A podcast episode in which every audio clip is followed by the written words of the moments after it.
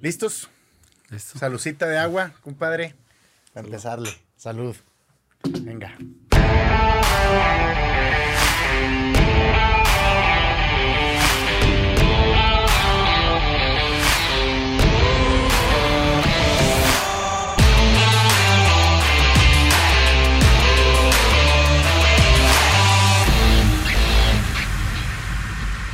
Bienvenidos una vez más a Espacio en Calma. Gracias por estar en esta tercera temporada con un servidor. Me siento muy eh, agradecido con toda la gente, muy agradecido con todos ustedes y también muy agradecido con todos mis invitados que han estado apoyando este proyecto.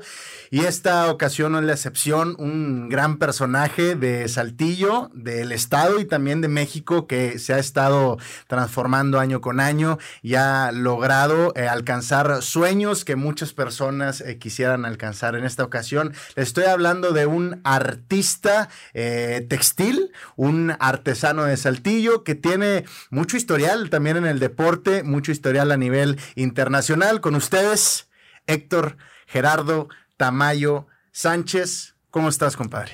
No, pues gracias por la invitación, muy bien y eh, me da gusto estar aquí en tu programa.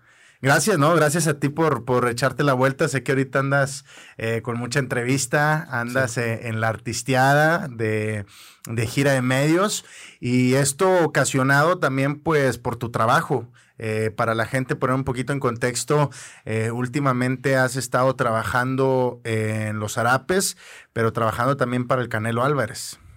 Sí, desde el 2016 eh, nos está, pues nos tiene confianza y les hemos terminado sus trabajos en tiempo y forma. ¿Qué, qué, qué- cuáles son los trabajos que le has hecho al, al Canelo? Pues han sido como 13 y 6 ha presentado en pelea. Este última, esta última pelea, me comentabas que no salió con el que tú le hiciste, pero sí le hiciste uno, ¿no? Eh, le hice dos, le hice un blanco y un azul verde como el color de los araperos. Ajá, O sea, iba a salir con un color muy saltillense, sí. pero al final lo cambió. ¿Y cómo, cómo comienza todo esto? Toda esta parte de, pues tú haces harapes, los empiezas a publicar ahí en tu página y luego se dan cuenta el team del Canelo que estás haciendo todo esto y te hablan. ¿Cómo, cómo es toda esta parte? Bueno, para Guadalajara me sale mucho, mucha chamba. Primero me había salido el hijo de José Alfredo Jiménez, también de ahí. Y luego ya me hablan del equipo de Canelo que querían un zarape y yo pensaba que era una broma. Pensaste que era un, este, algo fake, ¿no? Ahí a lo mejor. Sí. O sea, pero te hablaban directamente de la página del Canelo, ¿cómo? Eh, ¿O te marcaron? Sí, me- me- se comunicaron conmigo primero por la página y luego ya vía con el teléfono. Que dijiste, nada, este es puro show. Sí, o sea, igual los atendí, pero dije, no, no creo que sea para él. Pero, y luego, ¿cómo fue ese proceso de, pues ya creértela y decir, bueno, entonces puede ser que sí? ¿Cómo fue que tú tuviste esa convicción de, pues ya, de empezar a hacerlo? Pues ya cuando me empezaron a mandar colores, diseños, y, y entre los dos, ¿no? I- Iba dibujando en cuadrícula y dije, no, pues es, es, sí es serio, ¿no? Es esto serio. Y ya Esto fue es cuando- real. Sí, fue cuando ya, pues ya fue más plática, eh, más fotos y, y diseños y ya se los estábamos enviando. ¿Y qué fue lo primero que hiciste, güey? Me imagino que pues le avisaste a tu familia, ¿no? O sea, ¿hiciste rollo o te lo quedaste guardado y dijiste, mejor lo guardo para cuando salga la pelea? No, yo soy una persona que muy comunicativo. Sí. Así soy, no, no soy, eh, inclusive les platico mi vida a toda persona, no tengo así mucho, no sé guardar así, ¿no? Claro. O sea, era mucha mi emoción que, que ahí mismo a mis mamás, a, mi, a mis hermanos, los les comenté. Les, les platicaste todo y qué te dijeron. Eh, igual no creían, me decían, sí, ya cuando vieron la pelea, pues estábamos viendo la pelea. O sea, se nos ponía la piel chinita cuando sale del, del vestidor al ring. Ajá. Y luego cómo empieza ya toda la, pues la gente te empieza a buscar, los medios te empiezan a buscar, cómo empiezas tú a, a- a vivir todo este proceso de, pues de la primera vez que ya empiezas tú a, porque me imagino que con el Canelo fue cuando tú ya te empezaste a ir para arriba o ya tenías eh, un poquito más de fama antes de lo del Canelo, en, en medios de comunicación sobre todo. Sí, de hecho teníamos uno ahí, tenía como 19 o 20 años cuando ya nos hacían entrevistas, Ajá. reportajes de Alvarado y, y ya, pues ya teníamos algo de recorrido. Inclusive hasta un video en el Museo del Zarape con un artista lo hicimos ahí Ya.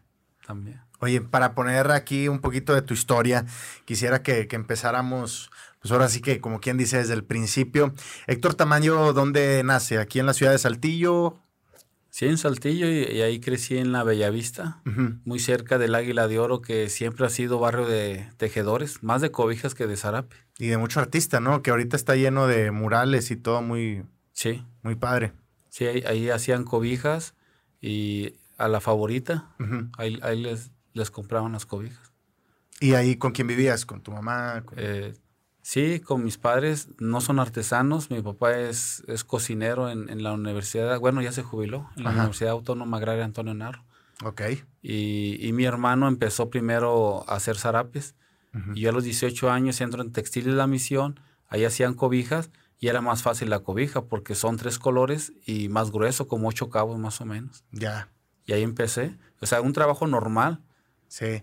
Pero tú, mientras estabas estudiando, ¿qué estabas haciendo, güey? No, nunca me gustó el estudio, siempre he sido ¿Nunca fuiste a la escuela? Eh, la primaria, por lo menos. Secundaria la tengo terminada. Ajá. Pero así como muy hacía fuerza, siempre. Digo que la secundaria sales de qué, de unos 15 años. Más o menos. Más o menos, ¿no? Sí. Y, y, me dices que es, tu primer trabajo fue el zarape. Eh, no, tuve otros trabajos. Ok, ¿en qué Trabajé en la Coca-Cola, en Vitromeg y así. ¿Y no te latía mucho eso, güey? No, como que acá dije, tengo ese talento porque éramos 10 gentes y nada más yo y mi hermano aprendimos. ¿10 gentes en dónde? ¿En, eh, cuando nos enseñaron. Ah, ok. Sí. ¿Y quién les enseñó? O sea, ¿cómo tu hermano fue el, primer acercamiento y luego tú fuiste? ¿O se acercaron los dos al mismo tiempo? ¿Cómo estuvo? Eh, no, mi, hermano primero entra al Zarape de Saltillo Ajá. y a don José Espiridón Sendejo fue nuestro maestro. Él hizo a Dolores del Río en un Zarape, un retrato ahí. Ok. Y, y él le entregó al Papa Juan Pablo II también un zarape. A todos los papas les ha, entregado el zarape de Saltillo.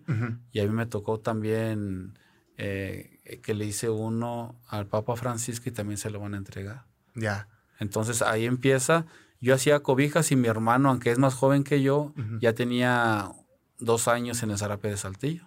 Ya. Se acaba la chamba acá de cobijas y fui a pedir trabajo en el zarape que es otra cosa. Digamos que es como la cobija es el kindergarten de la artesanía y ya el zarape pues sería como una maestría, un doctorado. Un doctorado ya muy especializado. Sí. Que como quiera ya tenía la escuela más o menos por las cobijas, ¿no? Que estabas... Sí, pues es el mismo telar, pero es más delgadito, es muy finito el zarape. Ok. Y el dibujo también es más eh, en cuadrícula, más lleva ocho tonos en vez de tres, o sea, sí es más trabajo. Y cómo, o sea, tú desde que iniciaste ya, ya a trabajar sobre las cobijas, o sea, te diste cuenta que, te estaba gustando, despertó como que ese lado creativo, o antes te gustaba dibujar o, te gustaba tejer, o sea, ¿cómo relacionaste ese gusto que ahora tienes por, por el zarape a, lo que antes hacías? Bueno, cuando me decían tejer se me imaginaba como que era así muy de mujer, de la abuelita. De la abuelita, que las botitas, que la bufanda. pero no, ya cuando vi el telar, pues sí es más diferente. De hecho, en el telar usamos todas las partes del cuerpo, los pies, las manos, estás pensando, la vista. Mucha coordinación, ¿no? sí, de hecho los artesanos anteriores duraban 89, 90 años porque pues sí es mucho ejercicio. Ajá. Y luego inicias ya en lo del zarape y ya te empiezas tú a especializar. ¿Cuánto duraste ahí en el, en la, en el zarape? Pues todos los apoyo porque no hay, ya no hay mucha gente. De hecho, yo soy el, último que pinta ocho tonos. Yo les pinto a los artesanos, a la, a, la, mayoría de los artesanos. Y el zarape no es muy común los que nosotros hacemos. Ayer me decían en un programa que si los firmaba les ponía, no sé, una etiqueta. Sí. Digo, no es, no, digo, no es posible porque sí, o sea, zarapes de estos no lo encuentran. Ok. Porque el 90% de zarape que se hace en Saltillo no está hecho aquí, vienen de otros lugares y un 10% sí está hecho aquí. ¿De dónde viene el, que hacen? O sea, ese, ese porcentaje que me dices. Pues es, chino, otro viene de Tlaxcala y otro de Tecaltiche. Ok. Y hay unos que le llaman regenerados, que viene siendo como la basura que sobra, la vuelven a tejer, y zarapes de 300, 400 pesos. Sí. Y pues yo siempre he dicho, eh, hay que ilustrarse porque el pueblo que desconoce su historia tiende a desaparecer. Es lo mismo en el zarape. Sí.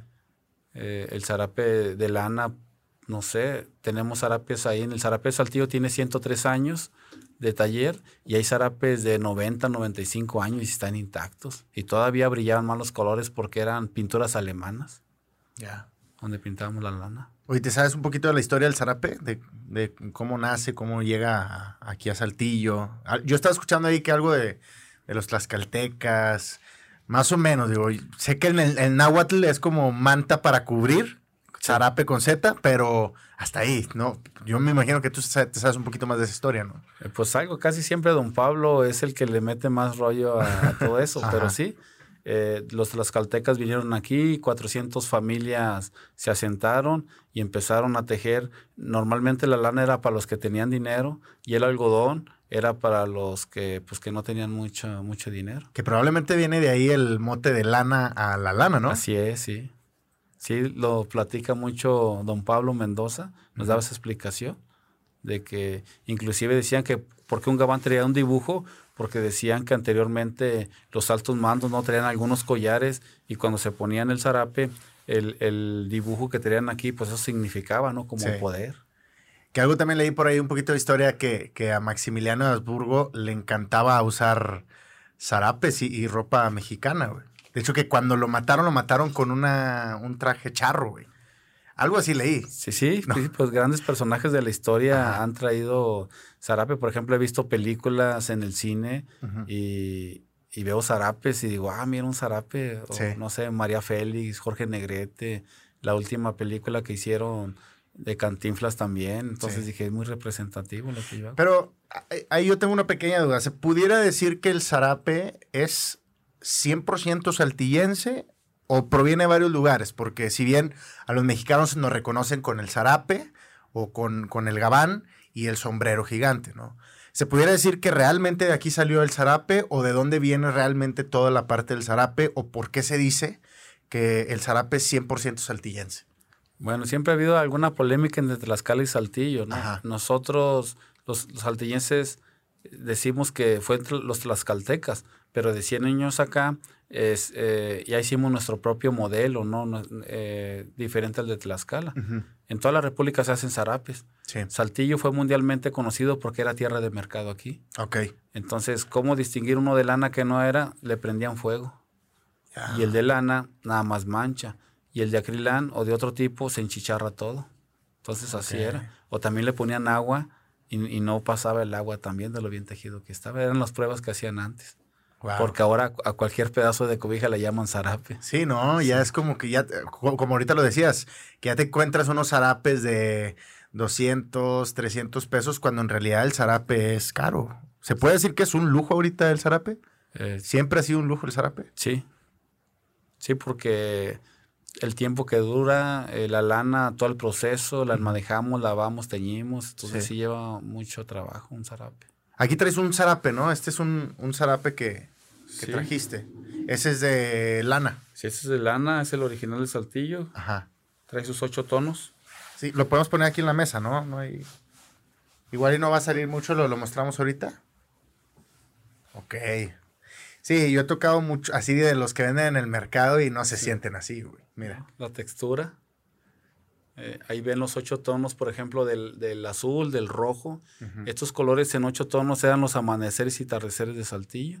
Entonces yo, por ejemplo, tengo que desvanecer ocho tonos del azul, del rojo, del verde, del naranja. Y amarillo también he pintado morado y café. Este es el, este es el amanecer y atardecer. Sí. Y, luego empezamos con el verde, blanco y rojo, que son los colores mexicanos de la bandera. Sí. Eh, las florecitas o claveles que le llaman ahí también es, es muy característico. Estos. Sí. Y luego ya el dibujo, que sí lleva trabajo. En este caso es un trabajo especial que me lo pidieron con letras. Ajá. ¿Cómo saber si un, si un zarape está tejido en, telar? Se tiene que ver por los dos lados. Ok. Porque hay unos en máquina que nada más se ve por un lado y acá se ve todo. Es cierto. Todo rayado. Oye, ¿cómo es, cómo es todo este trabajo? ¿Cómo, cómo empiezas tú desde cero? Eh, eh, o sea, en el telar ¿Cómo empiezas a, poner todos los hilos? ¿Cuántos hilos se utilizan? ¿Cómo vas trabajando? Por ejemplo, la base de hilos le llamamos, le llamamos vestir el telar. Vestir quiere decir pasar por el peine y por una malla. Un hilo va en, una abertura del peine que es de metal y la malla. Y, por ejemplo, este tiene como unos 550 hilos, la base. Y luego tengo que urdir la tela. Urdir quiere decir preparar esos 500 hilos en unos 30 o 40 metros de tela. Amar hilo por hilo. Si me equivoco en un hilo, ya eché a perder los 30 o 40 metros de tela. Tenemos que ser bien precisos. ¿Y qué haces con eso? ¿Lo, tiras o lo reciclas o, cómo? No, ya cuando se echa a perder ya no se puede reciclar. Ya no nos sucede al principio, claro que sí, pero pues ya 25 años de experiencia, pues ya está con los ojos cerrados, ¿no? Porque lo y te regañaban cuando los echabas a perder. ¿O te decían algo? No, pues era, urdíamos poquita tela. Ah. Entonces no se desperdiciaba mucho. Sí. Y empezábamos con los separadores del libro. Y así íbamos aumentando. Ah, claro. Entonces no era mucho el material. Oye, ¿y, cuánto te tardas, por ejemplo, este, que es de, ¿qué será? ¿40, 50 centímetros? Por... 60 por 1,20. 60 por 1,20. Sí. ¿Y este cuánto te...? Eh, Suponiendo que no tuviéramos letras, ni esta parte en medio, ¿cuánto te lo aventarías así con el desvanecido? En tres días. ¿En tres días esto? Sí pero ya me tardé dos meses en lavar, pintar la lana, 60 kilos procesar. Y ahí sale caro porque son dos meses, eh, son 60 kilos de lana. ¿Qué es lo que hago? Eh, enmadejarlo, lavarlo y teñirlo. Desde, desde el proceso que te manda la lana, ¿dónde consigues la lana? Pues no, no la pueden traer de Tlaxcala o de Puebla. ¿Te llega que en rollo? En, No, antes hacíamos el hilo. ¿Ustedes también hacían el sí, hilo? también. Nada más que ahora ya no lo traen en conos. Pero aún así le hacemos madeja. Madeja quiere decir para poderla procesar, para lavarla y luego pintarla. Es, le llamamos a unas ruecas eh, devanadoras y ahí vamos enrollando el, el, ¿cómo se llama? El hilo. Sí. Le vamos dando vuelta y ahí eh, que salgan cinco, como le llamamos cinco canillas o son cinco popotes más o menos. Y es el puro tanteo, o sea, no, no, no medimos, nada más la vamos tocando y ya Digamos que salen con 60 kilos, saldrán como unas 750 madejas. Ya. Y de ahí empezó a repartir. Son cinco colores básicos de en ocho tonos y luego los fondos, que es el centro de donde va el dibujo del zarape. Por ejemplo, este es fondo negro. Sí. ¿Y, ya te viene pintado, ustedes lo pintan? No, nosotros lo pintamos. ¿Con qué lo pintan? Eh, con anilinas. ¿Qué es eso? El... Anilina es pintura en polvo. Eh, usamos ácidos como es el ácido sulfúrico y el ácido acético. Pero aquí, por ejemplo, no o sea, hay. No es como la del caballito. Eh, no, he visto mucha gente que, dice, pues yo he pintado... tank?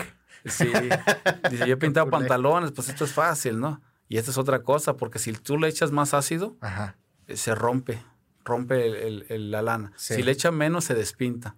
Y no hay una receta, o sea, todo, eh, todo lo tengo yo aquí en la mente. Sí. O sea, es pura práctica. A mí me enseñaron en práctica, no en...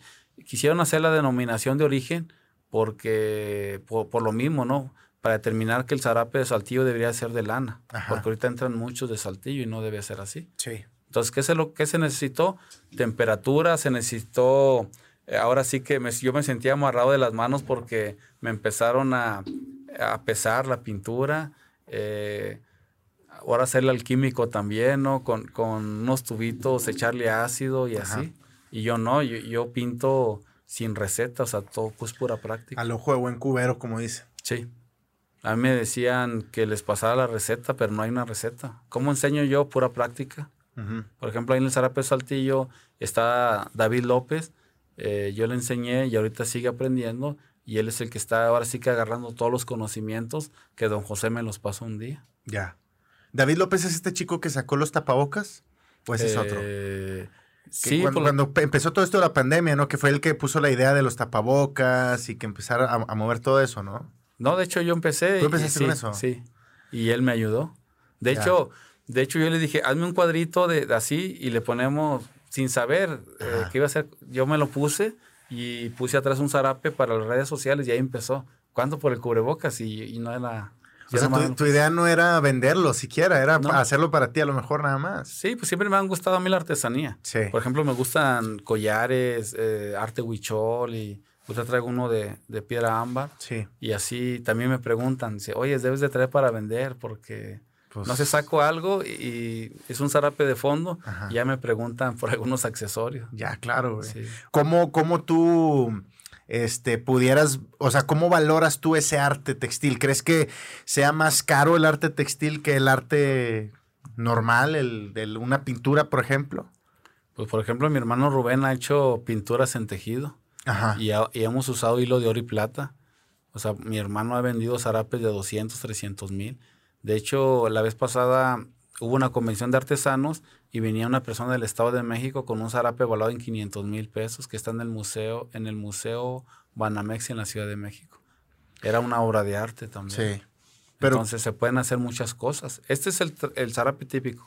Pero a mí, por ejemplo, me piden réplicas de, de museos eh, antiguos y ya dependiendo lo que me tarde, pues es el cobro del, del zarape. ¿Cómo, ¿Cómo, lo cobras tú el zarape? El zarape depende del material, del diseño y del tamaño. Porque hay zarapes que traen mucho, mucho trabajo. Entonces ya lo cotizo, ¿no? Pues me va a tardar tres meses, por ejemplo. Y si le ponemos hilo de plata o de oro, entonces pues aumenta más su precio. Pero si hay, pues como todo, ¿no? Hay, hay clientes de, de todo que quieren también de esa, de esa calidad. Pero me imagino que sabes algo de dibujo o algo de diseño, ¿o no? No. ¿Y cómo le haces para dibujar pues, también en, Bueno, mira, yo, yo lo relaciono también mucho con los píxeles, por ejemplo, ¿no? Que al momento de que tú dibujas en una computadora o en un programa, pues realmente lo que estás haciendo es pintar píxel por píxel, cuadro por cuadro. Me imagino que algo tiene que ver de similitud en esto, ¿no? O sea, que es más la técnica que, la que el saber dibujar. Es más como que saber la técnica de cómo, cómo poner el hilo, dónde poner el hilo para que se vaya formando un dibujo, ¿no? Sí, por ejemplo, bueno, sí, manejamos papel cuadriculado. Ajá. Y cada cuadrito es un par en el telar. Sí. Entonces, cuando, por ejemplo, cuando damos clase, en algún tiempo di clase en una escuela y ahí empezaban con su eh, dibujando en cuadrícula. Sí. Y, así se aprendió. Pero hay unos dibujos que los como que los calcamos. Ok. Sí. Y ya eso lleva más trabajo, implica más trabajo. Digo, porque por ejemplo, uno del canelo creo que es el blanco con dorado, que es que está el canelo así, ¿no? Ok. ¿Ese está dibujado o está impreso o, o cómo lo hiciste? Eh, bueno, yo hice el zarape y ellos le... Le, bordaron eso. Sí, lo que es el frente y atrás. Sí. ¿Y cuando se dibuja una, una cara también se hace de esa manera? Sí, se amplía el retrato y luego ya se empieza a dibujar. Ajá. Y ahí es donde, no sé, hasta tres, cuatro meses un retrato. Y es, sí es más complicado. ¿Ah, tú has hecho eso alguna vez? Eh, hemos hecho eh, otro tipo de dibujo. los retratos son de mi hermano Rubén. Mi hermano Rubén ya no hace el, el, zarape típico, ya se, ya se ya hace retrato en tela. Eh, sí, por ejemplo, políticos, ¿no? Dicen, quiero mi retrato y firmado con letras, con hilo de oro y firmado por mi hermano. Digamos que yo y él, pues somos los que tenemos más tiempo aquí en, en esto. En el Haciendo el zarape. Sí, yo, le pinto la lana y ya él eh, ha hecho muchos trabajos, por ejemplo, para Europa. Sí. Eh, tipo como... Eh, ellos sí como que hacen, no está muy dibujado. Ellos como, no sé, a lo mejor como un artista que pinta, también metemos los colores así, ¿no? Sí. qué colores se ven más bien. Igual no estudié colorimetría ni nada de eso. O sea, todo, como me decías, todo lo vas sacando a como te lo vas imaginando en la cabeza, ¿no? Sí, por ejemplo, no sé, debo de tener como unos 80 dibujos en mi cabeza. Sí. Y cada zarape es diferente. Eso es lo que te iba a preguntar. Cada zarape es diferente, cada zarape sale de tu mente. Tú lo creas, tú lo haces desde cero. Hablando de los colores, del diseño, del dibujo, todo eso. Bueno, muchos respetamos el tradicional. Por ejemplo, este vendría siendo el tradicional, pero también hacemos otro tipo de trabajo. No sé, más diferentes con otros colores. Ahí me traen un tono y igualamos el tono. Por ejemplo, la vez pasada hice uno todo café. Y estaba muy bonito porque era como para una cabaña. estaba así, puros tonos cafés. ¿Y, pintas o mezclas los, los, los hilos para que te salga un tono café? Mm, no, pinto ocho tonos del café y pinto un matizado café. en una madeja pinto eh, se ve del claro al oscuro. Y eso es lo que le da el colorido al zarape de saltillo. Muchos piensan que le vamos quitando un hilo así, ¿no? Ahí, mismo se va viendo el matizado, le llamamos nosotros. Sí. Y ahí, ahí son cuatro básicos. Por ejemplo, ese es el rojo, el verde, el naranja y el azul. Pero yo he pintado un negro, pinté un negro matizado, o sea, del blanco a negro. Pinté un morado, un rosa mexicano, me acaba de llegar una pintura muy buena, y el rosa mexicano, pero así muy brillante. Entonces, eh, tengo la idea de hacer unos gabanes más chicos eh, con esos tipos de matizados que resalta bastante. El morado también. Oye, ¿y cómo, cómo has visto que, se ha ido transformando toda esta parte del zarape? Me imagino que ya en tus 20, 25 años, en tus 25 años has visto una transformación en tendencias, en gustos, eh, qué es lo que más compra la gente. Me imagino que a lo mejor ya hasta algunos diseños ya se han quedado pues casi casi en el olvido, ¿no? ¿Has visto alguna la transformación del zarape en todos estos años? Pues sí, hay, hay, clientes, por ejemplo, que compran más a máquina. Y en máquina le puedes meter hasta el calendario azteca. Entonces, si yo hiciera el calendario azteca aquí, me tardaría como, nada más en el puro calendario, como unos dos meses. Y pues lógicamente el cliente a lo mejor no pagaría ese trabajo. Pero si conoce de arte y todo, sí lo paga. Por ejemplo, mi hermano la vez pasada también hizo eh, para así en chico la máscara del santo con hilo de plata. Y está impresionante. Entonces sí hay clientes que pagan por ese trabajo. Y hay otros que no, pues eh, están hechos a máquina, pero los que conocen la artesanía, sí. sí. sí, compran el zarape de lana o con hilo de oro. Sí. De hecho, yo, por ejemplo, eh, las letras me mandan a hacer con, con hilo, hilo de oro, de plata, y resalta, por ejemplo, en un color negro. ¿Y cuál es la diferencia de la artesanía a la máquina? Eh, pues que ya salen en serie, le planan un botón y salen, nada más por un lado. Pero lógicamente no, no son durables, ¿verdad? Eh, no como el de lana. El de lana, aunque esté nevando, no te pasa el agua ni el frío, aunque estén delgaditos. Pero entonces el de máquina no es de lana, el de máquina es otro... Sí, sintético. Es sintético. Sí. ¿No puede haber de máquina de lana? No, hasta ahorita no he visto yo. Todo lo que es de lana es tejido en telar. Y lo sintético sí está hecho a máquina. Ya. Y traen muchos dibujos, pero es lo mismo. Yo les digo, volteen un zarape y si se ve por un lado, pues está hecho Hecho a máquina, nada más. ¿Y hace cuánto se inventó eso de la máquina? ¿Cuánto tiene la máquina? Tiene pues muchos años ya. Yo creo que sí. No sé, como unos 15 o 20 años. ¿Y se ha visto una disminución en la compra de, del zarape? Mm. O sea, ¿has visto que cada vez gente compra menos zarape? Yo creo que no. Por ejemplo, a mí me gusta que cuando zarapes de mala calidad estén a un lado mío, ¿no? Para que la gente vea la diferencia. Ajá. O sea, no, no, y ahí la compara. O sea, a mí, a mí, yo estando en un puesto, en un telar tejiendo, eh, porque aquí, por ejemplo, en Saltillo, pues hay personas que revenden, ¿no? no Ni siquiera son artesanos. Se dicen artesanos, pero no son. te venden... Yo, por ejemplo, yo siempre he puesto el... el eh, ahora sí que el dedo en la llaga porque lo que me molesta es que te venden algo que no es. Ya. Ejemplo, te venden como zarape de lana, cuando es zarape, hay unos que, tejen con estambre, con algodón, y lo venden como lana. Ese es mi... El coraje. Sí. O sea, siempre yo he estado en rebeldía con eso, por eso yo soy el artesano menos apoyado, porque digo las cosas, ¿no? Así como van y me ha causado problemas eso. Sí.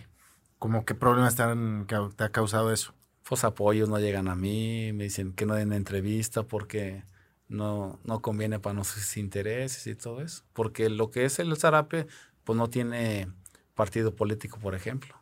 Vamos, hablando políticamente. Sí. Sí, si trabajas para el gobierno, nosotros somos independientes. Ajá. Yo trabajé en el gobierno algún tiempo, pero pues una ¿Qué mala experiencia. Era maestro. Enseñaba a otras personas. Ajá. Pero como entra la SEP, sí. desconoce la artesanía te pone un plan de trabajo que seis meses en un bastidor que ese es para niños. Entonces es mucha pérdida de tiempo. Yo les decía, si no hay quien tiñe la lana, vamos a dar al teñido más tiempo. Entonces, pues sí, salías en un año y medio con tu papelito, pero sin saber nada. De hecho, ha habido muchas generaciones, pero no hay nadie que se dedique. O sea, yo, yo los argumentos que doy son con, con hechos. Ajá. Y no hay. Ahorita sería David, que fue mi alumno en la escuela, pero él yo lo capacité acá en el Zarape de Por fuera. Sí, por fuera. Entonces yo, por ejemplo, les decía a la SEP, ¿verdad? No están aprendiendo. ¿Y qué te decía la SEP? No, tú sigue cobrando. y a mí, pues sí, o sea, yo sí he querido enseñar gente, nada más que no tengo la infraestructura. en, en, esas entrevistas que me han que eh, he hecho, salen personas que quieren aprender y les digo, pues ahí está mi taller, ¿no? Igual no tengo problemas en enseñar y ahí me pueden ayudar pero sí se necesita una infraestructura. O sea, ¿tú crees que parte de, problemática que, la artesanía a lo mejor no se le dé el valor que se le deba de dar es también por parte de la educación que tenemos en México? Sí, por ejemplo, cuando se hizo en la escuela, y pues yo estaba muy contento, ¿no? Por primera vez. ¿Cómo te invitaron esa vez? ¿O tú ofreciste tu trabajo? ¿Cómo estuvo eso? Mm, fueron por mí porque no tenían a, un señor que tenía como 70 años de artesano, pero no sabía procesar la lana, hacía zarape sintético. Entonces en aquel tiempo, estamos hablando del 2000, del 2009, fueron por mí. Y cuando van, me, me presentan el proyecto y dije, pues, ok, pero no creían. Y ¿a poco ese muchachito pinta la lana? No podemos creer, ¿no? ¿Cuántos años tenías tú? Pues ahorita tengo que 43 eh, y fue en el 2009. Hace 11, 12 años. Algo así. Entonces no creían que yo supiera pintar lana ni, y me pusieron, me dieron 60 kilos Ajá. y se los eh, lavé, pinté y todo eso. Nada más que pues y luego lo ilusionan uno como novia de rancho, no te vamos a dar tanto y empezó el problema, sí. Nomás te dejan vestido y alborotado. Sí, por ejemplo, a mí la tristeza que me da que traen artesanos de otro lado, les pagan, por ejemplo, un curso de teñido. Sí. No sé, 30 mil, 40 mil pesos por 15 días en el mejor hotel, en los mejores restaurantes y todo eso. Y a los de aquí ni siquiera le daban uno para el gas, ¿no? Yo tenía que cargar el gas y poner de mi bolsa y ahí después te lo damos y todo eso. Sí. Y dije, ¿cómo es posible aquí? Pues sí se da aquí. Saltillo. Entonces, por eso la artesanía no ha crecido. Aquí en Saltillo está ya agonizando. Así de decirte, yo creo yo y mi hermano Rubén somos los, los que sabemos el proceso. Y hay algunos, ¿no? Que pueden hacer eh, pulseritas o otras cositas. Pero ya, ya el, procesar la lana y el hecho, digo, pues ya yo nada más soy el que tiñe los ocho tonos. Y qué curioso, ¿no? Que, que Saltillo se dice ser la ciudad del zarape y que sea, pues hasta haya monumentos aquí al zarape, un museo al zarape y sea lo menos que se apoya, ¿no? Sí, y que venga el extranjero y se lleve un zarape chino. Sí, güey. Y que el mismo gobierno también les ¿Le lo promueva. Chino. Sí, es, es, impresionante. De hecho, una vez me metí en problema por dar una aclaración eh, que fue real. O sea, yo, yo dije, ese zarape pues es chino. ¿Cómo es posible? Teniendo una escuela, un museo usted calles aquí, nosotros mandamos, ok, no hay problema. Entonces así, por eso aquí no, no, por ejemplo, una verdadera escuela, ¿qué sería? Pues como nosotros nos enseñaron, ¿no? Más de taller, ¿no? Sí. Pone a un artesano eh, al mando. Porque si en, el, si en la cabeza no está alguien que sepa, pues menos abajo. Sí. Entonces, y darle al artesano, ¿verdad? Una infraestructura desde que lo hace, eh, dónde va a vender su producto y que él gane, ¿no? Se vendía un zarape, el 90% se quedan otras personas y el 10% al artesano. Y todos le decían, y te estamos ayudando, ¿no? ¿Cómo es posible? Entonces yo soy rebelde, sí. Yo hago huelgas, yo me, me, me levanto en armas, siempre ha sido así. Y pues sabemos, ¿no? Que la ayuda que debe llegar en veces no llega, ¿no? Porque pues a mucha gente no le gusta eso, ¿verdad? Que hables lo que sabes o lo que es. ¿Y te has metido en algún problema real con, las autoridades de aquí de Saltillo, por ejemplo? O sea, que te hayan amedrentado de alguna forma, Sí, de alguna forma sí. Por ejemplo, muchos dicen, ¿cómo es posible que, internacionalmente conozcan tus trabajos y así entre comillas ya eres el más jodido, ¿no? Económicamente, ¿no? Sí. Pues por eso, porque no soy de los que me vendo así, ¿no? O que diga, sí, yo lo hice, aunque no lo hice. Nunca me he prestado eso. Yo sé que don José, donde quiera que esté, ¿verdad? Porque ya falleció, él nos decía eso, ¿verdad? Que, que, pues que no dijéramos cosas que no es, ¿no? Y menos en una artesanía. Porque no es Héctor Tamayo, es una artesanía de una ciudad. Claro. Entonces, por ejemplo, eh, el apoyo aquí a lo mejor no, no, no se hace llegar a los artesanos, pero cuando hago un trabajo al Canelo, ahora sí vienen todos los, los medios locales. No me avientes piedras, compadre. no, de otro, de otro lado, ¿verdad? Entonces, y, y, pues me dan el espacio, ¿no? Para decir eso, ¿no? Que mientras haga espacios aquí como este, enseñar un zarape verdadero de lana y de calidad, entonces la gente va a saber que se lleva un trabajo pues hecho a mano, ¿no? Claro. Y que le echamos lo mejor. Y, siempre que pinto es diferente. Si yo ando bien, ¿cómo se llama? Emocionalmente, espiritualmente, los colores salen y si ando mal también se refleja, ¿no? Es una cosa que, ¿Lo, has, ¿lo, has, visto eso? ¿Lo has sí. sentido? Sí, de hecho, no sé, me pongo ahora sí que en armonía, ¿no? Y todo esto, porque pues es un ritual también. por eso, pues no cualquiera hace esto. Yo, por ejemplo, cuando van ahí al zarape de Saltillo, me dicen, no, yo vi uno de esos en, en el mercado, por ejemplo. Y yo le digo, te doy 10 mil pesos, grábame y te lo firmo. Si me traes un zarape como este de otro lado, te doy 10 mil pesos. Y yo sé que no, porque pues yo tengo 25 años en esto y sé que, que lo único que lo puede hacer, por ejemplo, puede ser Rubén, mi hermano, pero yo le doto la lana para pintar. Sí. Entonces, no, no, a la mayoría les, pinto, no a todos, pero sí a la mayoría.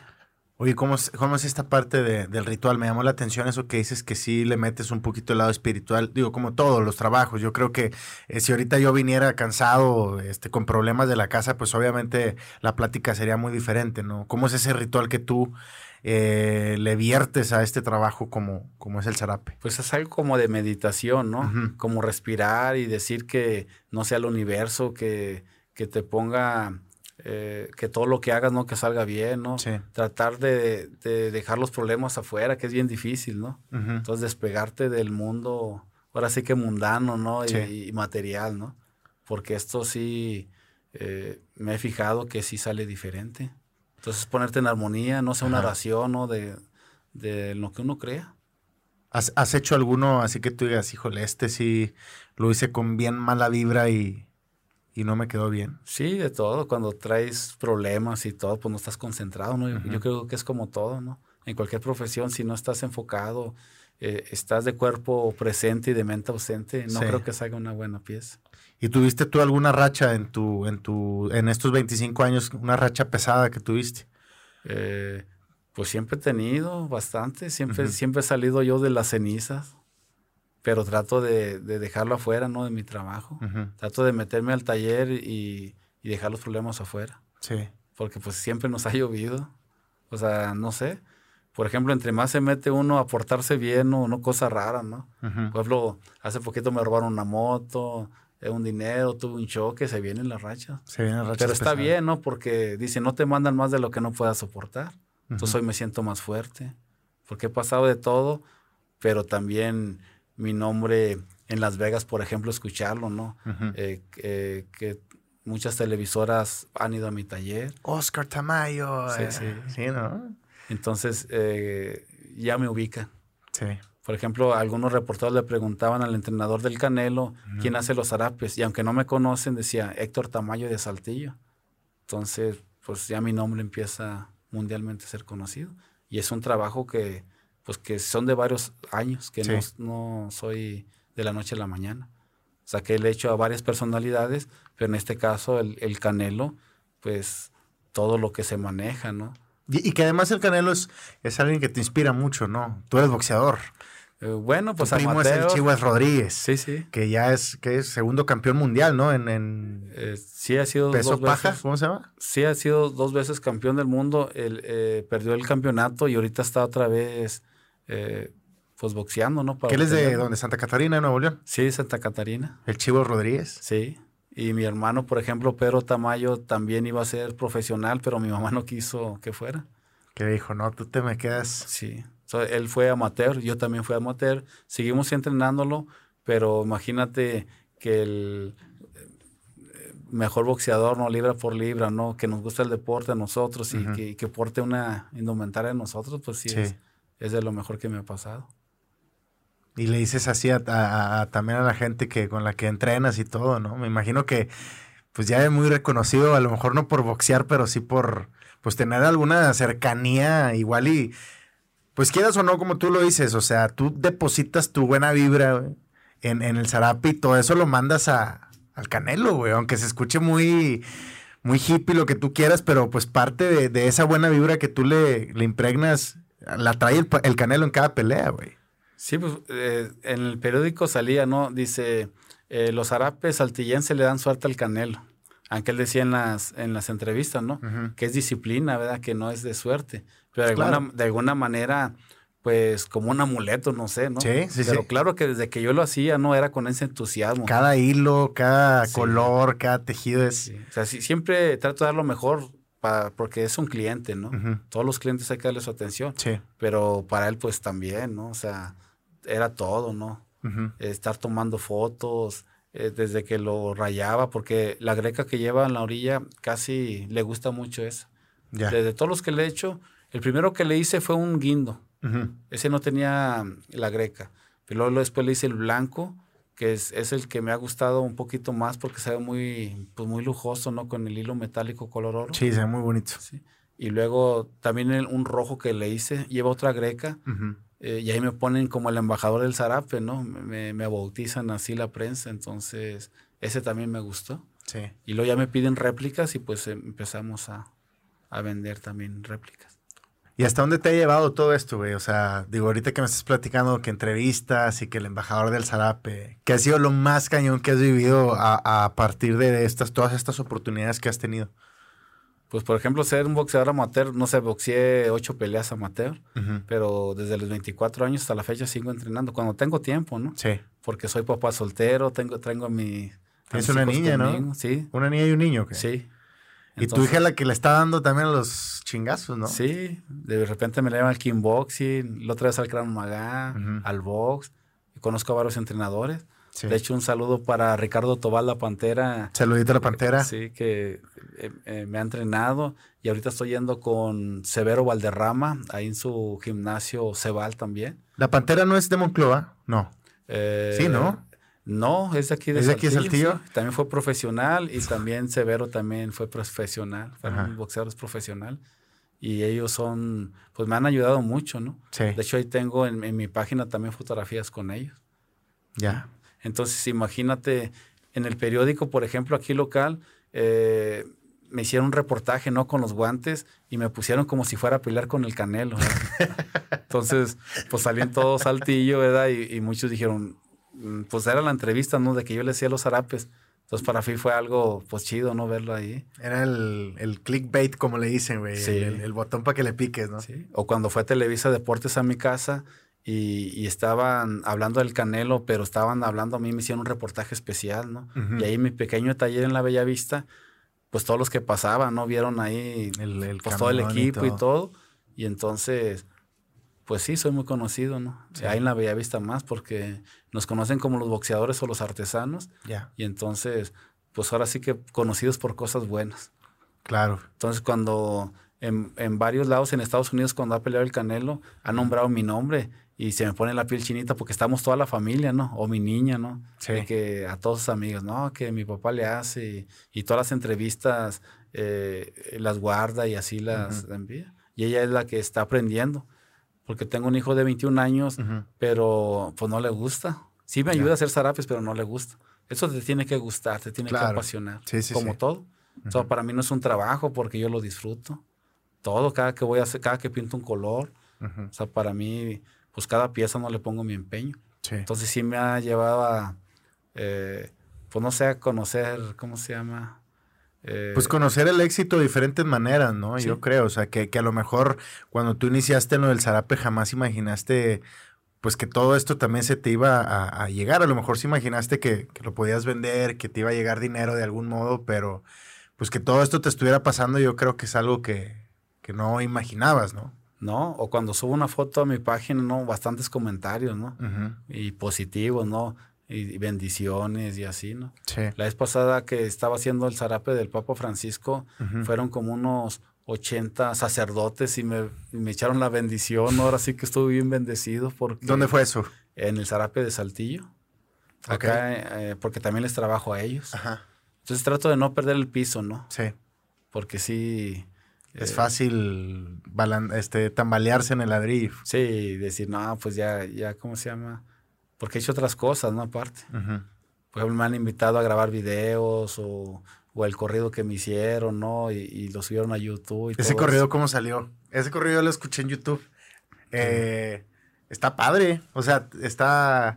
Digo, un saludo a. ¿Cómo se llama el, creador de este corrido? Antonio Zavala. Un, saludo a Antonio Zavala. Muy rifado, brother. Te quedó muy chingón. Este. ¿Y está chingón? ¿Qué, qué, cómo, ¿Cómo salió eso? ¿Se acercó contigo y te dijo algo o qué? Eh, eh, fuimos a pedir los dos trabajos al municipio, porque eso con la pandemia se puso algo pesado en la artesanía. Sí. Entonces metí mi solicitud ahí en al gobierno municipal y ya nos, nos llevaron pues a barrer unas calles, ¿no? y, yo, y yo decía, pues qué onda, ¿verdad? O sea, he hecho muchos zarapes importantes y estoy barriendo, ¿verdad? Que no tiene nada de malo, ¿no? No, no, claro pero, que no. Pero, mi egocentrismo estaba bien difícil, ¿verdad? Eh, fue un golpe de humildad muy cañón. Sí. Entonces ahí estaba barriendo y él también lo ocuparon y empezamos a platicar, ¿no? me preguntó por un tatuaje que traigo que me lo hizo el Tigre, ¿verdad? Un saludo para Ramón Pérez, el tigre. Y, y, empezamos a platicar, ¿no? Entonces, eh, él me decía, ¿no? Que traía buena vibra porque también le gusta mucho, él sabe mucho de, de plantas y de la energía y todo eso. Ajá. Este Antonio Zavala. Y empezamos ahí a platicar, ¿no? Y de ahí me dijo que él también era compositor y tocaba la guitarra. Sí. Nada más que también, pues no había trabajo y ahí, y ahí nos conocimos. Y ahí empezamos, le dije que yo hacía los harapes. Dijo, no, yo te puedo hacer un corrido. Y, y, así empezó. ¿Y le contaste tu historia o cómo estuvo todo esto? Sí, dijo, dame 13 cosas de ti, yo te hago un corrido. Ajá. Y ahora que quiere hacer el video, ¿no? Con unas edecanes y con vehículos y, todo. Sí, sí, con todo. Unas, son unas camionetas viejitas y. no, no, no. Eh, ah, eh, no, sí, sí, sí. Así como más buchón. Entonces, pues también, ¿no? Eh, como que siempre me ha gustado la farándula a mí también. ¿no? Por ejemplo. Fue un artista Chanil ahí al Zarape, al Museo del Zarape, y me entrevistó. Mi hermano Rubén Tamayo, él no le gusta ni las entrevistas. Si por él fuera, no, no le gusta. No le gustan los reflectores y la fama. Pues a mí sí, no, siendo sincero. Claro. Entonces van y me hacen una entrevista y me dicen, oye, queremos grabar eh, un video sobre esta canción que, que, está, que está pegando, ¿no? Eh, ¿cómo ves? Digo, sí. Y si no, no hay problemas porque va a haber escenas de besos y todo. Digo, soy divorciado, no hay problema. Entonces, nos, una canción, ¿no? Ahí, ahí se grabó en el museo. ¿Y ya salió ese video? Sí, ahí está en mi página. ¿En serio? Sí. Entonces ah, también hice la artisteada también. Entonces imagínate, eh, cuando mi niña siempre trae todos sus videos y dice, mira, mi papá hizo un video y todo. ¿Cuántos años tiene tu hija? Ahora tiene 12 años. 12 años. Sí.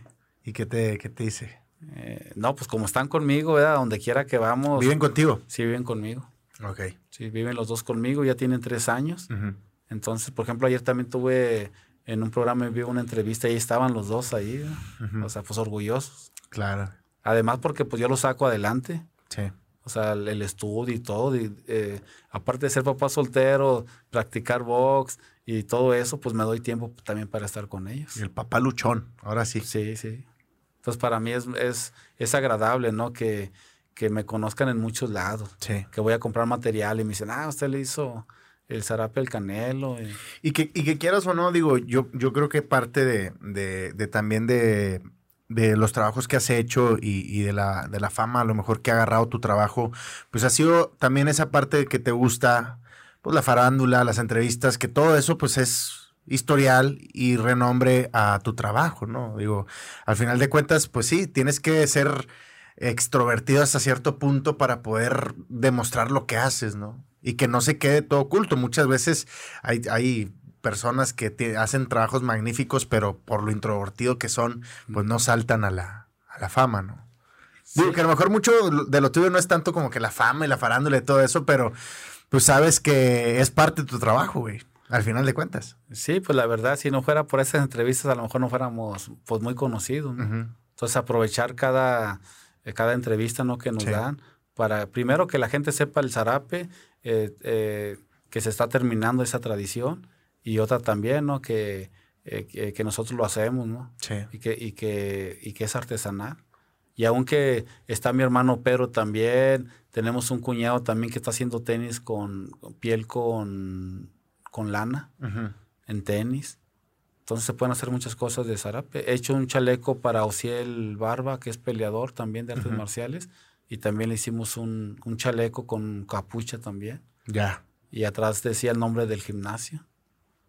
Entonces como que el deporte me está buscando mucho. A Moni Trejo, una boxeadora también aquí de Saltillo, también le hicimos un zarape. Y ese estuvo más caro que el del Canelo. Neta. Sí. Lo patrocinaron. Oye, y, me, dijiste ahorita que se estaba perdiendo la tradición del zarape. ¿Se está ¿Tú crees que se está perdiendo? Eh, sí, porque no, por ejemplo, uno de mis sueños es poner una verdadera escuela con infraestructura y que el, el, alumno, ¿verdad?, eh, viva de esto. Ya. O sea, que sí se puede vivir. Anteriormente se batallaba bastante, pero ahorita sí se puede, sí se puede vivir de esto. Ya se está como que retomando otra vez, ¿no? Sí, pues yo creo que la pandemia nos afectó a todos, pero ya ahorita otra vez a poco a poquito ya se está, ¿cómo se llama? Y también nos dio para ir crear como los cubrebocas. Sí, que ya está transgiversando el tema del zarape, ¿no? Que los cubrebocas, los zapatos, que ahora en el, en el, que fue junio del 2019, que salió en una revista que Carolina Herrera había sacado eh, una colección de, vestidos em, que pues se inspiraron en el zarape, ¿no? Que ahí tuvo un problemilla este, la, la, de cultura de aquí del gobierno del estado que estaba ahí como que, pues en el dime y el direte, ¿no? Que si se habían robado y que si no sé qué, y que al final Carolina, digo, los representantes de Carolina Herrera dijeron, güey, les estamos dando promoción a ustedes, ¿cómo se pueden enojar, no? Eh, yo creo que, que, ahorita está tomando mucho vuelo también por todo eso, ¿no? Porque ahorita está retomando mucha fuerza todo lo tradicional, todo lo hecho a mano, lo huichol. O sea, yo, yo veo ahorita el arte huichol, qué carísimo es, cara. Carísimo que es. Y con todo bien merecido. O sea, eh, yo tengo varios amigos que son huicholes que eh, viven del arte huichol y qué chingas se dan. O sea, qué chingas se dan en, en el arte huichol y me imagino que ustedes también, güey. Sí, también el ritual que hacen ellos, ¿no? Bien impresionante, ¿no? Para cazar su, su máximo grado de, creatividad.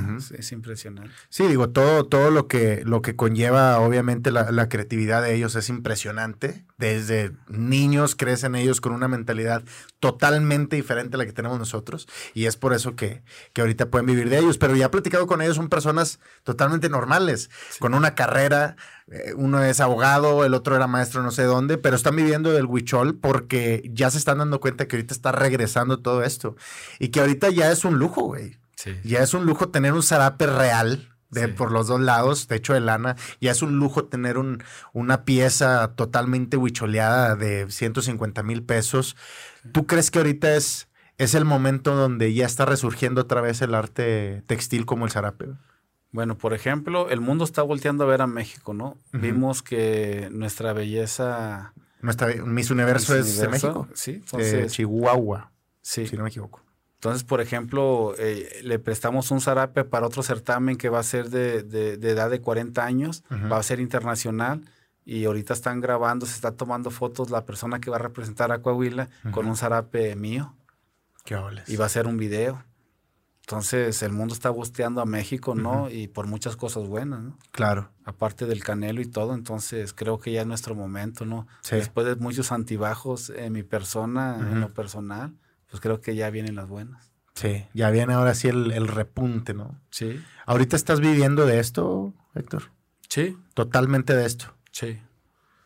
¿Y, y tienes 25 años viviendo de esto? Sí. Aunque no, no estoy, ¿cómo se llama? aunque con mis palabras me he metido en problemas y todo, no soy el menos apoyado, pero pues soy el más reconocido, ¿no? Sí. Entonces es una doble labor, porque no tengo patrocinadores ni así, o sea, yo solito, ¿cómo se llama? Con ayuda de ustedes, de los medios, hemos salido adelante. Y, hay veces que de otros lados me entrevistan más que de aquí mismo. Sí, me imagino. Sí. Me imagino que es, que es este, a veces, yo siempre lo he dicho que es muy, es muy de Latinoamérica el ser como cangrejitos, ¿no? De estar en los cangrejitos de la cubeta, que unos quieren salir, pero los que están abajo los están arrastrando y así. Así somos en Latinoamérica. Muchas veces nosotros mismos nos empujamos hacia abajo para, pues, por pisotear el ego de alguien más antes de pisotear el de nosotros, ¿no? Sí, sí, así es. ¿Cuál sería el consejo que, que le darías, primero que nada, a tus hijos? el consejo de vida, ¿no? que como dices, he andado en altibajas, no sé si has, pensado alguna vez retirarte de, esto del zarape, dedicarte a otra cosa, ¿qué consejo tú le darías a tus hijos? Pues, por ejemplo, e-, ellos lo han visto, ¿no? Por ejemplo, mi hijo ya en diciembre acabó una carrera, ¿verdad? Y pues salió de esto, ¿no? Aunque a lo mejor eh, yo me he hecho cargo totalmente de ellos, de todo, ¿verdad? desde, bueno, ahora ya, ya son autosuficientes, por ejemplo, él, ¿no? Pero sí, hacemos un equipo, ¿no? Entre los tres y en ese equipo hemos salido adelante. ellos han sido testigos, ¿no? Sí. Que, pues que en veces me he desvelado, ¿no? Hay veces que no he dormido en dos días por acabar una pieza. Y, y, pues que somos guerreros, ¿no? Y que ellos están conmigo viviendo y nos ha tocado, y pues ellos también. Por ejemplo, la vez que tuve un accidente, pues eh, pues yo fui el responsable y estuve encerrado algunas horas. Y me daba risa porque los policías estaban tomando selfie conmigo, ¿no? Ahí adentro, ¿no? O sea, me conocían. De alguna manera, de alguna manera, no fue así como que muy duro, ¿no? O sea, algo de... Entonces me ha llevado mi trabajo ahí, ¿no? de, que me conocían y todo esto. Que te ha ayudado también esta parte de, pues, de tu trabajo y todo lo que has hecho. Puede ser positivo o negativa, ¿no? Porque tengo que andar muy derecho, ¿no? Sí. Digo, también ser reconocido a veces es complicado. Sí, porque no puedo yo creo que he ido madurando, porque anteriormente a lo mejor sí daba, eh, éramos más impulsivo, mis declaraciones y todo. Igual los puedo decir, pero pues con otro palabras, ¿no? Ya no muy directas. Digo, con el mismo trasfondo, pero masticado más bonito, ¿no? Sí. Así como nos gusta en Latinoamérica. claro. Oye, y, hablando, digo, ahorita decías que don José es una persona que, que te ha inculcado mucho. Eh, ¿Cuál es el consejo más cañón que te ha dado don José o que te dio don José en su momento? Por ejemplo, que pusiera mi propia empresa, porque él trabajó todo el tiempo para el Zarape de Saltillo. Sí. Cuando falleció, eh, se llevaron muchas cosas de él, por ejemplo, dibujos, se han perdido muchos dibujos en la historia. Y yo decía, pues ya no lo necesita, ¿verdad? Donde, a donde quiera que vaya, según la religión de cada quien. Entonces, ¿qué es lo que estamos haciendo nosotros? Haciendo dibujos, foliándolo, dejando algo para la historia. Sí. Por ejemplo, en el Zarape de Saltillo o acá en mi taller, eh, fotografías, dibujos para la nueva generación que viene. O sea, y yo le digo, por ejemplo, a David, a David López, ¿verdad? Que, que se enseñe bien, ¿no? Porque es la escuela, ¿no? Sí.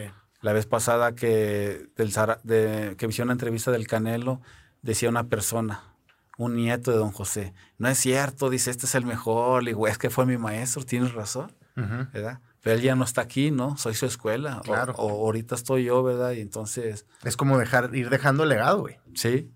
Y es lo que le digo a David, ¿no? Que, sea, que aprenda bien, ¿no? Porque van a decir, ¿quién te enseñó? No, pues Héctor Tamayo. Entonces, yo no soy un egoísta de, de, no dejar que aprenda nada. Por ejemplo, en la, en la teñida, ¿no? De si no enseño a nadie para yo acaparar todo. Y no es así pero no se quieren enseñar. No, mejor píntamelos tú, yo te compro. no quieren enseñarse. No, digo, ser, ser así egoísta es, pues, este, seguirle echando tierra al arte, güey. Porque, ok, sí, eres el mejor en lo que haces, no le vas a enseñar a nadie. Y cuando te mueras, pues te vas a llevar contigo todo, güey. Sí. No dejaste nada realmente. Sí. Entonces, y a mi niña, por ejemplo, eh, me ayuda, nada más que como manejamos ácidos, ¿no? Pues sí tiene que ser con protección. Sí. Pero pues ahí va. O sea, ¿cómo se llama tu niña? Abril. Abril. Va a ser la próxima Abril Tamayo. Sí. La que va a andar ahí boxeando, haciendo zarapes. Sí, me dice, quiero ser profesional en el box, ¿no? Yo, yo digo, pues me da miedo, ¿no? Porque pues ya ser profesional y todo, pues sí. ¿Alguna vez te dio miedo tú ser profesional en el box? Sí, por ejemplo, yo antes eh, tomaba mucho, ¿no? Y cuando me meto al deporte, pues lo hice como, pues para salir de eso. Entonces yo lo hice como, pues sí, ¿no? Para dejar este es el camino de la bebida. No es que esté mal tomar, ¿no? Sí. Pero algunos, pues no. En exceso está cabrón. Sí. Algunos no podemos controlar, ¿no? Entonces dije, pues yo, yo no, yo mejor no tomo. Y para parar esa, eh, me daba como una ansiedad, pues me fui a entrenar a un a un gimnasio, de box. Y me empezó a gustar. Y aunque ya era grande para pelear, ¿no? Pues en amateur empecé a pelear. Pero de repente también decía, ¿qué estoy haciendo aquí? No en un ring, ¿no?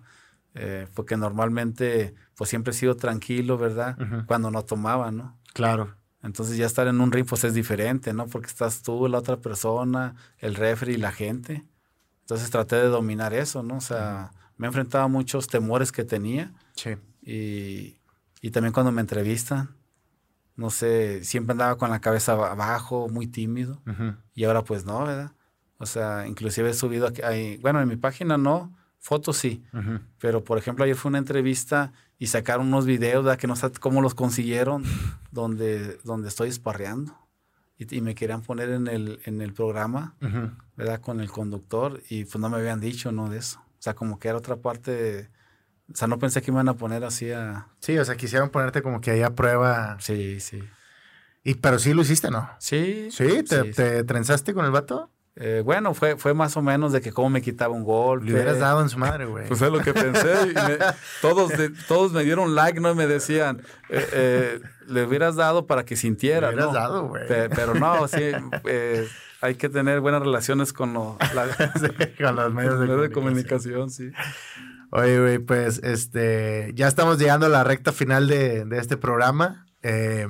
Espacio en Calma se caracteriza por, justo por esto, tener una plática amena, una plática en calma, conocer un poquito más de detrás del de, artista, una parte más humana y, y, y sí quisiera que le dijéramos ahorita a la audiencia un, pues un consejo de vida que tú puedas expresar eh, de, como dices, has, has, transformado tu vida de diferentes maneras, has tenido altas, bajas, has tenido eh, pues diferentes retos a los cuales te has enfrentado. Uno de ellos, eh, es el alcoholismo, como ahorita lo platicábamos. Eh, un consejo de vida para la audiencia que pudieras, que pudieras darle de, de cómo sobrellevar pues esos retos que a veces nos enfrentamos y que nos, nos encapsulamos y, creemos que no podemos salir, pero de una u otra manera lo podemos lograr, ¿no? No, pues que, que luchen por sus sueños, ¿verdad? En lo que hagan, ¿no? Si alguien, por ejemplo, barre una calle, pues era el mejor, ¿no? A mí me tocó estar, yo creo que traigo este don de los harapes porque vi que éramos 10 y que no a todos les gustó. Hemos querido enseñar a alguna gente y como que no, no, no sé, no les gusta. Deben tener mucha paciencia. Entonces, eh, pues ser mejores, ¿no? Y que un día se van a, van a estar en arriba, ¿no? O sea, cumpliendo sus sueños, en lo que más les guste. Es bonito que te paguen por algo que, que te gusta hacer, ¿no? Porque eh, en veces lo ves como que no es un trabajo. Sí, claro. Pero más cuando te da de, comer y cuando te da fama, pues yo sé que se puede llegar muy arriba, ¿no?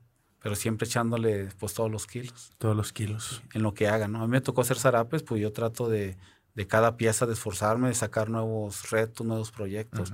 Y que, y que aún así no he tratado de llevar una vida más tranquila, ¿no? Claro. Sin tanta, no sé, materialismo y todo eso también, ¿no? Sí. Porque anteriormente también decía, si no traes este tipo de, de ¿cómo se llama? De, ropa, no vales. Y, el, y ese legado le he dejado a, mi, a, mi, a mis hijos, ¿no? Por ejemplo, mi, mi hijo ya en una carrera, ¿no? Y también, ¿no? E, él, de repente puede traer una ropa de marca o no, ¿verdad? Pero no se sienten eh, mal. Claro. Sí. O sea, hemos estado, no sé, comiendo unos tacos al pastor, ¿no? Una fondita. También me los lleva a buenos restaurantes, ¿no? Sí. Pero les doy a entender eso, ¿no? Que la vida es, es eh, dulce y amarga, ¿no? Claro. O sea, hay que estar preparados. Entonces, pues yo con esto me he enfrentado a muchas cosas y he salido adelante, ¿no? Eh, practicando deporte, ¿no? Y tener una vida más sana, pues vas a hacer mejor tu trabajo. Y que luchen por sus sueños. Que yo el mío, pues, eh, no sé, esperemos que en este año conozca el Canelo, ¿no? Por ahí eh, me hicieron un reportaje que le dieran like, ¿no? Porque mi sueño es esparrear con él, ¿no? Para mi página, ¿no? No, no así una pelea, pero me gustaría estar en un ring arriba como el, el, programa que te acaban de entrevistar, güey. Nomás ahí aventando pura sombra, cara. Sí, sí, sí. Pero me gustaría, no sé, ir a su gimnasio o que viniera a mi taller, ¿no? Ya. Estaría muy bien. Sí. Estaría, sería un angulito más en la, en la checklist de Héctor Tamayo. Y como todos los años se me han cumplido, pues yo creo que este, pues también hemos luchado por esto y estamos preparados para estar aquí. Y va a pasar, compadre. Ah. Va a ser que, que, que, así va a pasar. ¿Cómo te ves en, qué, cinco, diez años? ¿Qué, ¿Qué, cosas nuevas vienen para Héctor Tamayo, para el Zarape? Eh, me platicabas ahorita unos tenis, que, que digo que están, que están haciendo unos tenis por ahí, los tapabocas. ¿Qué traes en mente, Héctor? Pues siempre nos hemos adaptado, adaptado ¿no? a las circunstancias, ¿no? Entonces, no perder el, el, zarape clásico, pero ir haciendo, ¿cómo se llama? Pues más diseños. Sí. Por ejemplo, los, los cuatro tonos de matizados no se haya hecho como diez. O sea, hemos extendido la, la... La gama de... Sí, de, de, colores. De colores. Entonces, ¿qué me veo? Pues, no sé, teniendo ya varios alumnos, ¿no? Que, que hechos por mí, ¿no? Ya. Una escuela pero una verdadera escuela con bien estructurada. Y pues ahorita me han llegado muchas propuestas también de trabajo, ¿no? De socios para internacionalizarnos más. Entonces creo que vienen cosas grandes. Qué chingón, qué chingón, carnal. Eh, ya para, para terminar, ¿cómo encuentra Héctor Tamayo su espacio en calma? después de, andar bien ajetreado todos los días, después de, desvelarse tres días haciendo el zarape, desparrear toda la semana, ¿cómo encuentras tu espacio en calma? Pues yo creo, cuando veo a mis hijos dormidos, ¿no? Eh, pues todo lo que hago pues es para ellos, ¿no? O sea, el dinero que gano, eh, pues les mando saludos, por ejemplo, cuando me entrevistan y creo que pues eso como que me da fuerza, ¿no? Igual pues eh, persinarse en la mañana, ¿no? Eh, yo creo que uno mismo es el arquitecto de su propio destino, ¿no? O sea, te levantas bien, positivo, que la gente, que no te ponga mal, ¿no? Porque en este mundo de carreras y de todo eso, sí, sí te, te puedes desviar mucho, ¿no? Sí, totalmente. Sí, se te olvida por lo que estás viviendo también. Sí. Pues bueno, muchísimas gracias. Redes sociales, ya para irnos. Pues está mi página, eh, Zarapes Originales, eh, y también mi Instagram. Y, aparte, pues mi Facebook, Héctor Tamayo. Ahí está mi dirección y pueden ver todo lo, todo lo que he hecho. Y si quieren una pieza mía, ¿verdad? Ahí lo pueden encontrar. Excelente. Vayan ahorrándole, vayan ahorrándole para una pieza de Héctor Tamayo. Muchas gracias por habernos acompañado. Hemos llegado al final de este episodio. Espero que se hayan relajado con esta charla, que la hayan disfrutado. A mí me pueden seguir en las redes sociales como José-Robil. Y pues les deseo que tengan una vida excelente, encuentren su espacio en calma. Y les deseo que tengan todo el éxito que realmente se merecen. Luchen por sus sueños. Buena vida.